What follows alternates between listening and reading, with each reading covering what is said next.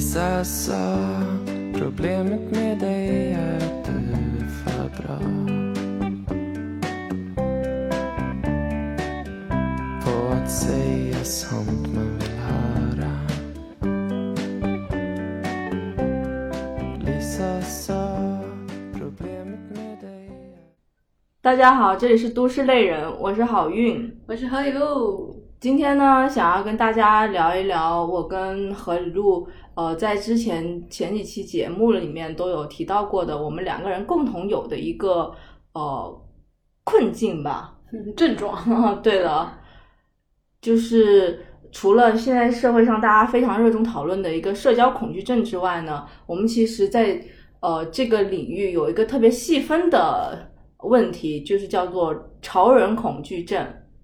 你好潮，我好怕。对，所以今天我们想跟大家聊一下，到底什么是潮人恐惧症，然后想在这个茫茫人海中呢，寻找一下看是否有跟我们有同样共鸣的这些同类吧。然后我们也会尝试去看看，呃，潮人恐惧症到底有哪些特征，以及呢，在哪些固定的场景呢会发作。发作，对的，是潮人恐惧症，不是狂犬病，好吗？嗯，然后呢，你我们也会在之后再讨论一下，看看到底在未来的生活中，我们有没有什么办法去解决这样的一些呃困境。好，首先呢，我们来聊一下，呃，到底我们觉得什么叫做潮人恐惧症？何雨露，你觉得你为什么觉得自己是有潮人恐惧症的？因为我是个土人啊。哎呀，就是就是怎么说呢？就有的时候看到很多人的那种穿着打扮或者是什么的，会可能走那种比较酷的路线，或者是生人勿近啊什么的，我会自然而然遇到这样的同学们，我会有点自卑，我就会觉得，哎呀，我我好土啊，我我我挺不会打扮的，就是别别人站这站在这里就很现很当代。我站在这里就很古代，哎，也不能这么说，反正就这个时候确实会压力比较比较大。当然我知道，就是他们那种比较酷的姿态是一种风格嘛，嗯，但是我可能还是更加习惯于跟呃更加平易近人的风格的人打交道，会让我觉得压力要小一点。然后跟那种比较束之高阁、比较高冷风格的同学打交道的话。会自然而然就有点紧张，就这个是我对潮人的恐惧症的这个定义，其实其实比较肤浅，就是在我眼里，一切呃比较潮的人，我都有一点点社恐。那你你的社你的社恐的这个点跟我的这个是一样的吗？就是外表看起来很潮的人，你就会有点点退缩。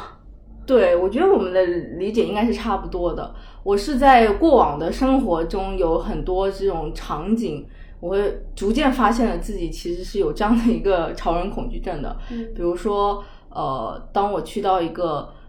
特别多潮人或者特别酷的人的那种集市，你懂了吗？就是或者是什么音乐节、草莓音乐节或者那种线下集市的时候，或者是呃那种很酷的那种店，不知道你们去过，就那种感觉那个店风格对，然后那个店员 也很酷、很高冷的话。然后我就会觉得我我很紧张，对我很我没法走进去那个店，虽然我很想买那个东西，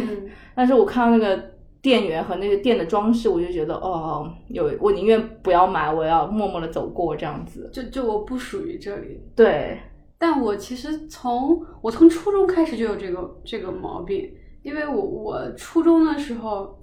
怎么说呢？我们家楼下是一条美容美发街。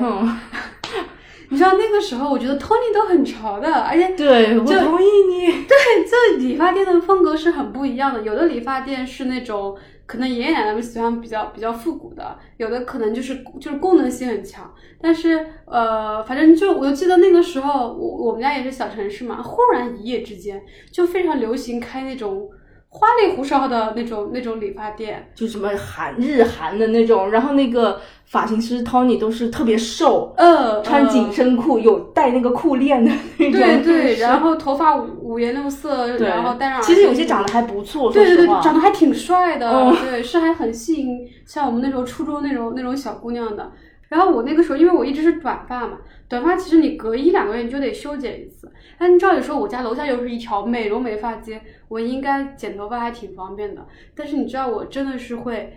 就是在街上走一个小时，寻觅一家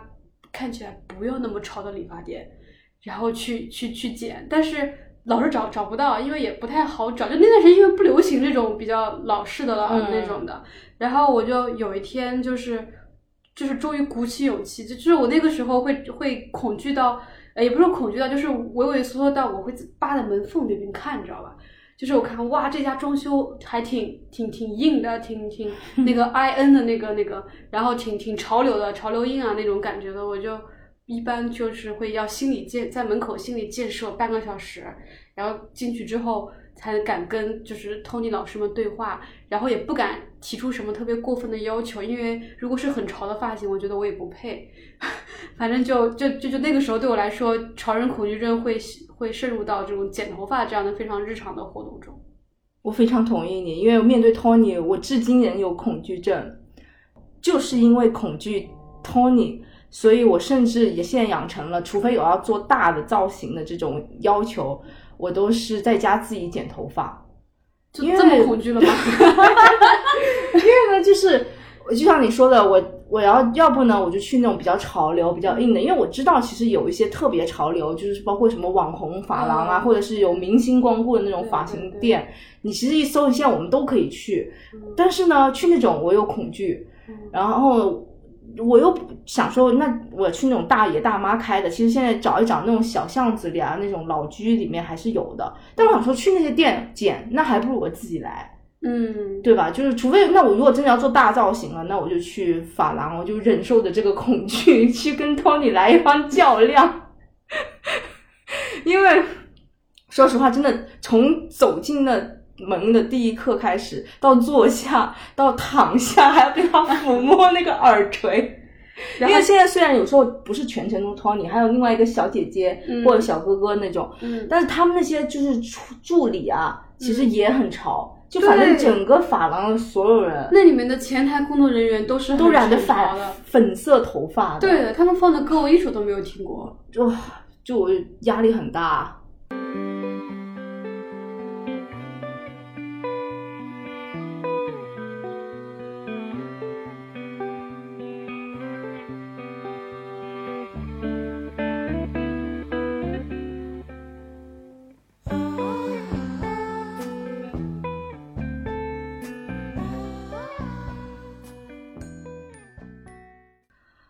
基本上成年之后克服了自己对这种潮流理发店的恐惧，但是也会有一点余波，比如说就是染头发啊什么的，我我也喜欢自己来，也是也是害怕就是就是或者说减少跟潮人们沟通的机会，因为我好怕我去我去理发店，别人跟我说，哎，你让你剪个公主切吧，我就说什么是公主切，就觉得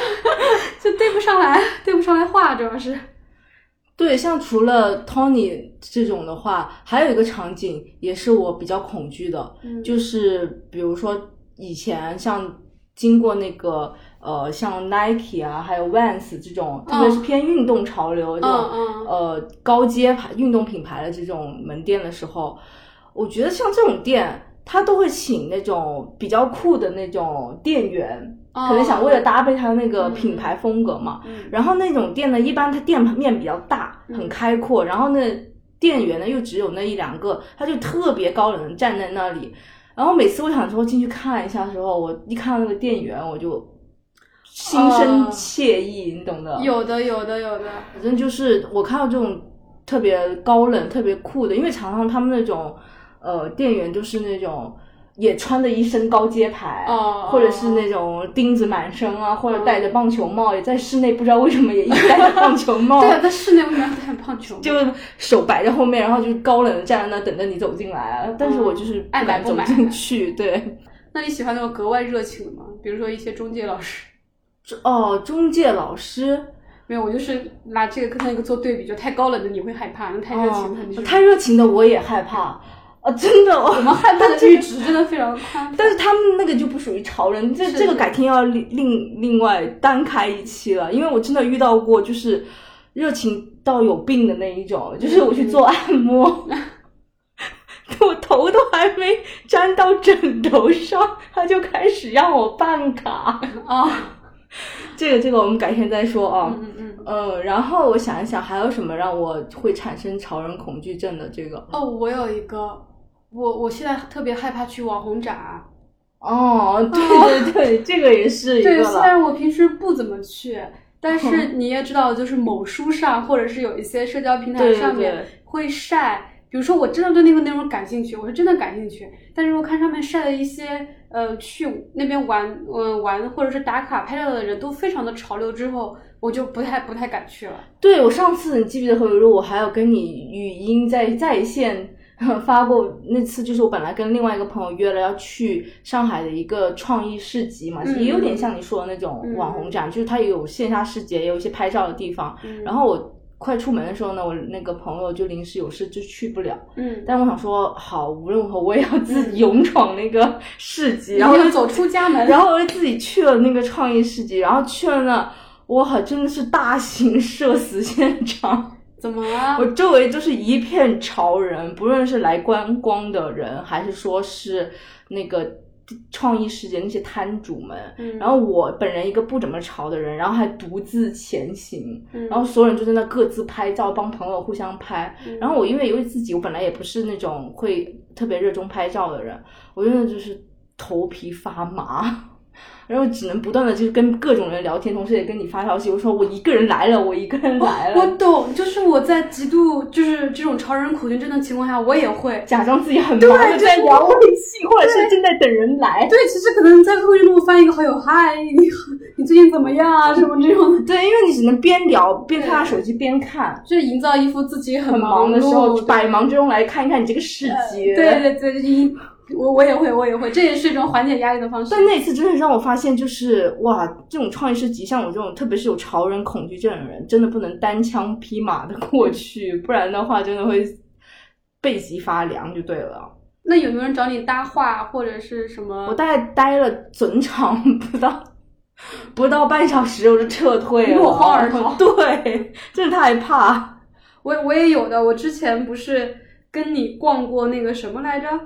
我起点艺术节那叫基点吧，还是起点？哦，忘了，反正就是那个奇怪的奇那个哦字，但是基偶的基。应该是基，哎，管它读什么呢，反正嗯多音字嘛。但但那个我其实觉得还好，因为我觉得那个更多的是大家展现自己的创意。或者什么有很多我我都还挺挺欣赏的，而且那里面的就是游客类型的也也会比较多，它没有说就是那么的有一个多么怎么说 stylish 的那种感觉。我之前是去那里，我们俩去那个中古那个那个复古的那个家居店，哦，对我我 我好像是哦，我第一次不是跟你去的，然后其实大家现在其实也很流行去看一些 vintage 嘛，对，哦这也这也是一种潮流的那种。然后我当时是在社交网站上刷到有这么个地方，大家很推荐，然后还挺远的。然后我当时是跟我同同事一起去的，然后呃，反正就就也是有点紧张，因为第一个是因为它里面东西很密。就是它的摆放啊什么的很密，然后第二个你能感受到，就是来这边逛街的人也都还蛮有品味的。哎，那 before example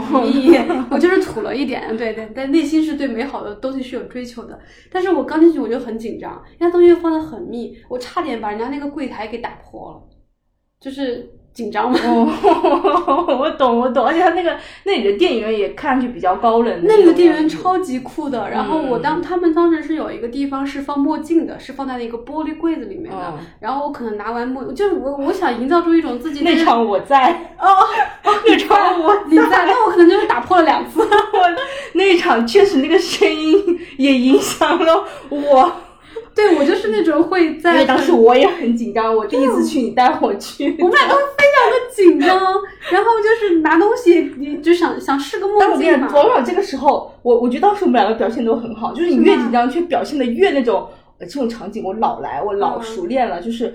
我弄得很大声，但我知道，哎，这不会有问题的。反正你最后也不满，就是我们两个其实表现都是越很淡定。其实这个时候我发现，就是往往你越紧张，你反而越会要装作一副很高冷的样子，嗯然后就觉得，哎，我这套我都很熟。我也不是第一次打碎什么什么东西了。Hey.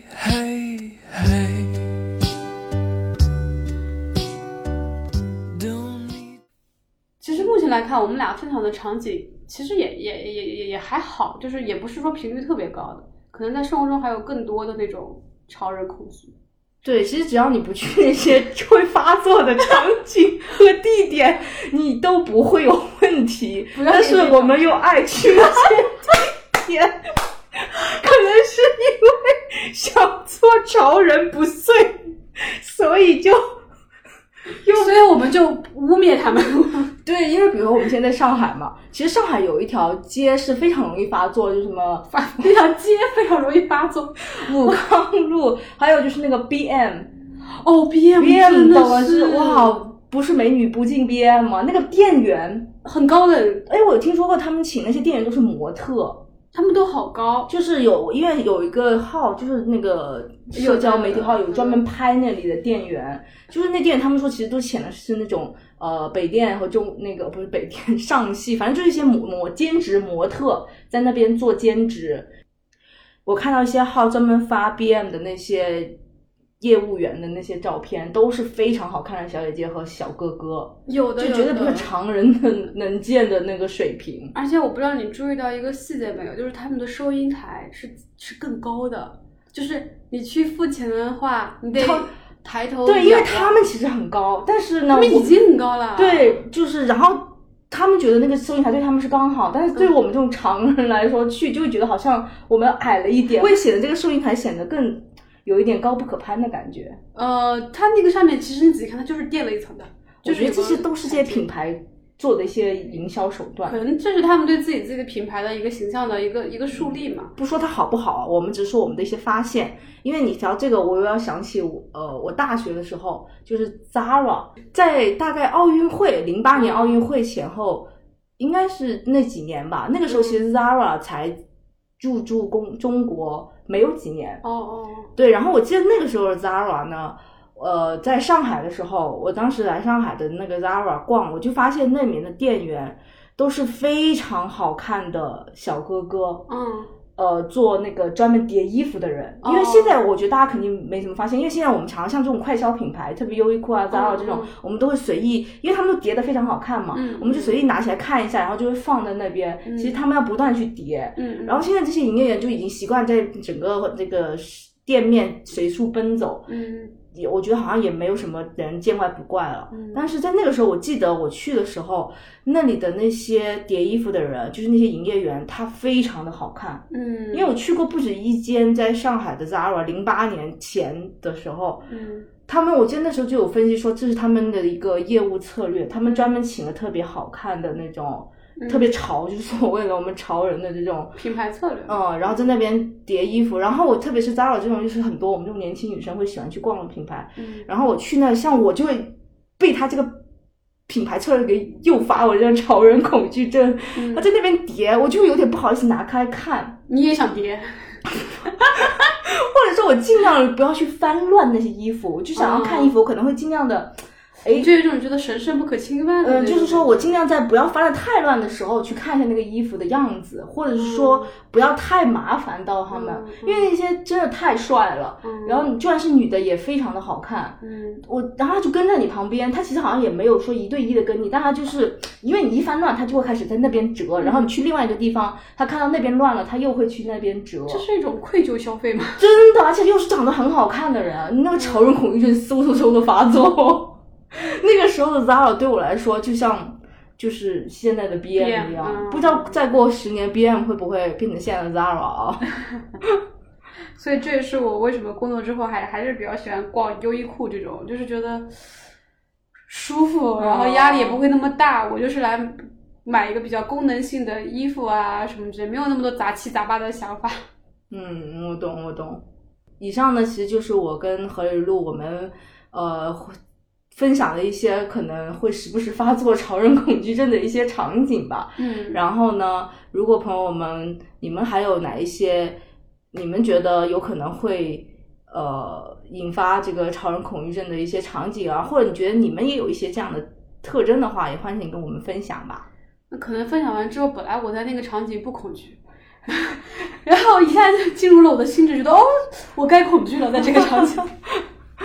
其实我觉得，就是哪怕我们意识到我们可能对于面对某一定特定的人群有这些呃，会有一些这种的胆怯吧，我觉得也没有关系，我们大胆的承认，然后去直面它，然后我们也可以尝试去探讨一下有没有什么办法去解决这个问题嘛，对不对？又不出门啊，那就会变成更严重的社恐和更严重的超人恐惧吧。嗯，有道理。Lisa sa problemet med dig är att du är så långsam 所以何磊路，你觉得有没有什么技巧可以帮助我们去缓解这个潮人恐惧症的？嗯，我的方法可能比较笨拙，但是我觉得还挺有效的。就是当我不得不去一些潮人聚集的场合的时候，我会戴墨镜。就是、嗯，虽哎，我觉得这个其实蛮蛮有用的，蛮有用的。虽然墨镜你还是能看到别人，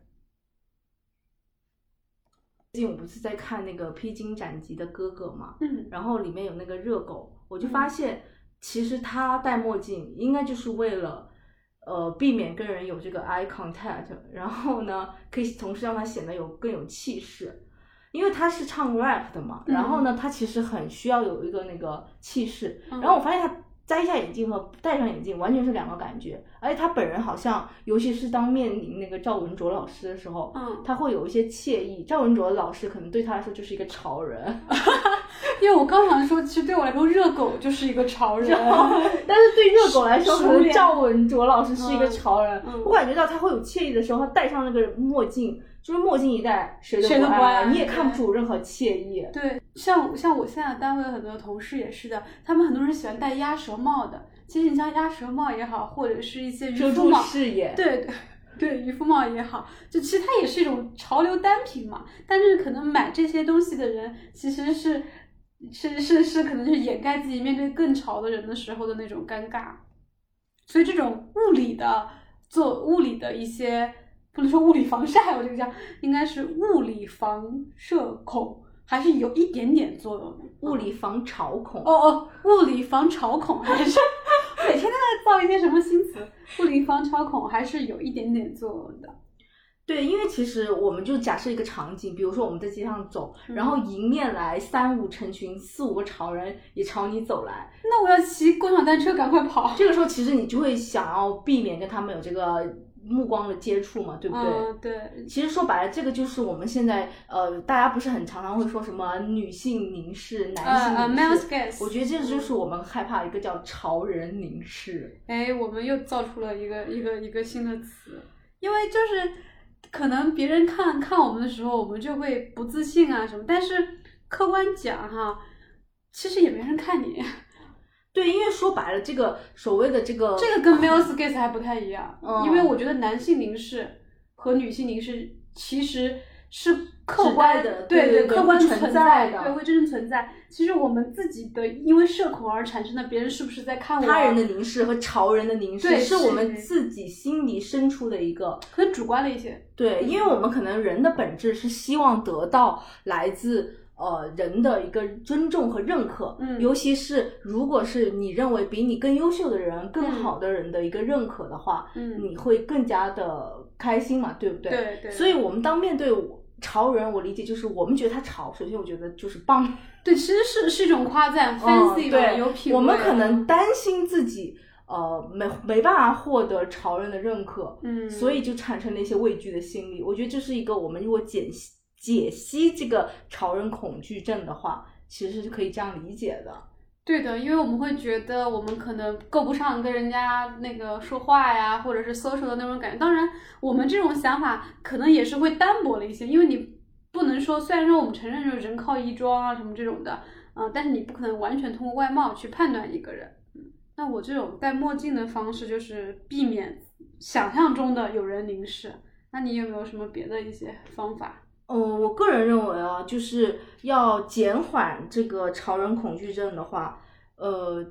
的一个方法就是多多跟潮人接触。跟潮人成为朋友是吗？对，其实就是说白了，我们所有人类啊，对任何事情的一个恐惧和畏惧，还是因为我们跟他有距离，我们不了解他，对或者是我们认为他是一个什么样的一个存在，可能我们还没有对，了没有走进他，我们心里会把他从呃自己认给他做成一个想象的存在。所以我们要打破这种恐惧感的话，其实就是我们要更走近他，然后嗯多跟他接触。你越接触他，你就越跟他熟悉了之后，就不会有这个所谓的恐惧了。嗯，所谓的潮人恐惧症，其实我理解，因为也是社恐的一种嘛。对说白了，其实你有这个社交恐惧症，也是因为，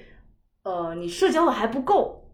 真的还不够。虽然嗯很多人会说有一些情况，还有比如说我的性格啊，还有我从小长大的环境和一些呃心理上的问题，就是会有这样的那个一个恐惧所在。当然，我们排除掉那种确实在医学上已经认定为是一种很严重的疾病的，比如说你产生嗯身体上的一种很严重的反应，那可能确实要遵照医生的去。呃，治疗，但是像我们大部分社会人，可能多多少少都有一些呃恐惧症。然后像我们这种特别细分的这种潮人恐惧症的话，我觉得唯一的一个解决办法就是，还是要走出去，多跟人接触，多跟潮人 交朋友。是的，因为可能你真的跟他们交朋友之后，你会发现，就是大家都是年轻人嘛，嗯其实可能哎，和你这个又有年龄歧视了。哦，对不起，为什么我六十岁我就不能潮了呢？很多爷爷奶奶也也很潮？对啊对对。啊，不是年轻人才潮的啊。对不起，对不起，我说错话了，嗯又社恐了。你这样，你看，你看，还说要跟别人多接触，稍微说错一句话就要被 diss。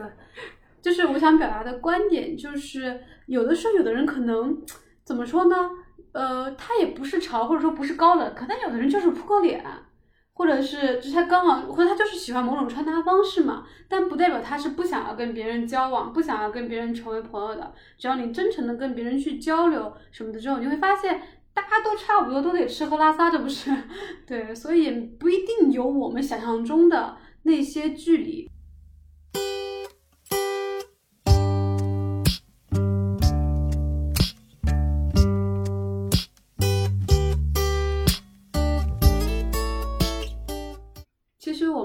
刚刚聊的也主要是潮恐嘛，潮人恐惧症。那潮人恐惧症其实也是社恐，主要还是社恐的一个一个分支嘛。那大部分时候我们面对潮恐的反应，其实跟在社恐的时候也也是蛮像的。对，嗯嗯，只是说潮人恐惧症是特定某个人群，对对，但自然而然的来说，就是你都有潮人恐惧症了，你肯定有社恐。这样说好像有失公允，但只是针对于我跟何丽露两个人来说啊。嗯嗯，是的，所以接下来想跟大家聊聊，就是假如你确实有这个一定的这个恐惧症，然后呢又没有办法像我们刚刚说的，比如说戴墨镜啊，或者说去结交更多的朋友，结交更多潮人朋友来缓解自己这个潮人恐惧症或者是社交恐惧症的话呢，那么我们还是有一招，就是说怎么样在社交这个场合下去进行一些表演嗯嗯，让大家看上去没有那么的紧张，就人生如戏，全全靠演技嘛。对对对对对，嗯，我你会在什么？我知道的话，我首先跟大家分享一个 A P P，因为我我是 APP 也是无意中知道这个 A P P，它是一个这个，因为有避免有广告嫌疑啊，它好像是一个这个电商的 A P P，它有个功能呢是叫做一键响应，就是因为我们常常这又是你以前单位那个 不是不是不是，就是我们常常会有个场景，就是比如说我到了电梯口，或者是我走进电梯，发现这个电梯里面，哎呀。只有我跟领导两个人，或者是嗯。哎呀，只有我跟一个我不知该如何对话的某某人，嗯，或者是你在街上怎么地路嗯遇到了，或者下班门口公司碰到了怎么地的，这个时候在同一个空间里该怎么办呢？这个时候你又确实找不出任何话题，而且你也累了，不想再找任何话题的时候，你就掏出这个 A P P，轻轻的点一下，一键召唤。过了大概好像呃，据说是几十秒或者是十秒以内嘛，这个客服就会有人工打电话过来给你，就这个时候等于你的手机就会响起来，然后就开始哦接起电话，然后呢，你就可以可以开始跟他讲话。就是他也会跟你有来有往的聊。对他这个功能，他是我曾经在一个我这个文章介绍中看到过说，它这个功能就是为了缓解有一些人有需要接电话的需求的时候，它会及时的响应你这个召唤。我以前都是抠朋友哎，我都是跟朋友发微信说这个局我实在是待不可下去了，不可以给我打个电话对让我对走对什么之类，对不对？或者是我打个电话，但是因为懂你在一个空间，你自己去打电话就显得很诡异。这个时候一定要有一个电话刚好来打给你，然后呢，你就自然而然的聊起来。嗯，所以我觉得这个时候就非常完美了。他这个真的是社恐人士的一个非常好的一个，很贴心。嗯，他深刻的洞察了都市人的需求，哎开发了一个这个功能。那这么说，我觉得我现在日常的这个处理方式很笨拙的。嗯我就是因为我早上上班的时候，有的时候可能会不小心，呃，在电梯里碰到认识的人，呃，比如说举个例子吧，就是邻居啊嗯或者什么这种的，我不太也不太想聊嘛，我这时候总是会折回去，假装要去倒垃圾。反正就是不想跟一个半生不熟的人，就是又不是陌生人，嗯但是又没有特别熟的人共处一个比较小的空间，要找话题的，对不对？对，聊什么总不能说今天天气又不是英国人，这样看电梯真是都市杀手啊！真的是，所以我有的时候觉得电梯里面人很多的时候，我觉得还挺好的，就大家都不说话嘛，嗯，因为电梯人一多，你也不好跟其中某一个人说话。啊，对，就大家都站着就好了。对，所以你知道，其实社恐，大家有的时候是社恐人士啊，其实是很喜欢在大大城市里生活的，或者在都市生活的。第一个就是说比较便捷，第二个人一多你，你不说话也没什么，总有人说话。也也对了，嗯其实刚刚聊到这个电梯呢，只是我们跟何磊路日常社恐的一个小小的场景之一吧。我相信，如果感觉到自己有社恐的朋友们，肯定会觉得生活中有大大小小各种的场景和事情，无时无刻不都在挑战着自己的极限。嗯但是呢，我觉得其实如果真的感觉到自己有这方面呃问题的朋友呢，也不用太焦虑。嗯因为其实像我跟何里路，虽然我们都有社恐，我们各自私底下聊了一下，发现呢，其实我们呃都找到了自己很好的排解的方法。对。而且每个人的社恐的点也不一样，怎么说呢？就是大家都有这个症状的话，就没有什么，就是没有必要觉得有压力，都差不多。对，因为当下都市人多多少少都有一些社恐、啊，对，总有一个场景你不想要深度参与什么的，就比如举个例子吧，比如说咱们这个节目，对其实很多的时候一些偏运营的、偏搜索的工作是好运在做的，因为我有一个点就是我不太习惯让别人在就是这种线上找到我啊，或者是什么的那种，我有时候微信可能回复的也不是很快，但你的我回的很快的。对，关于这一点，我就要在此吐槽一下何立路本人。就是我们一起做了这个电台节目，对不对？然后呢，我想说，既然是我们一起辛辛苦苦做的一个内容，我就想说，既然做了，就要更多人的认识他，然后想要涨一些粉丝，让更多的朋友可以跟我们去交流嘛。所以做了每一期节目之后呢，我都会不断的去跟身边的朋友去发布啊，请他们帮我们卖广告啊，然后包括在我自己的朋友圈去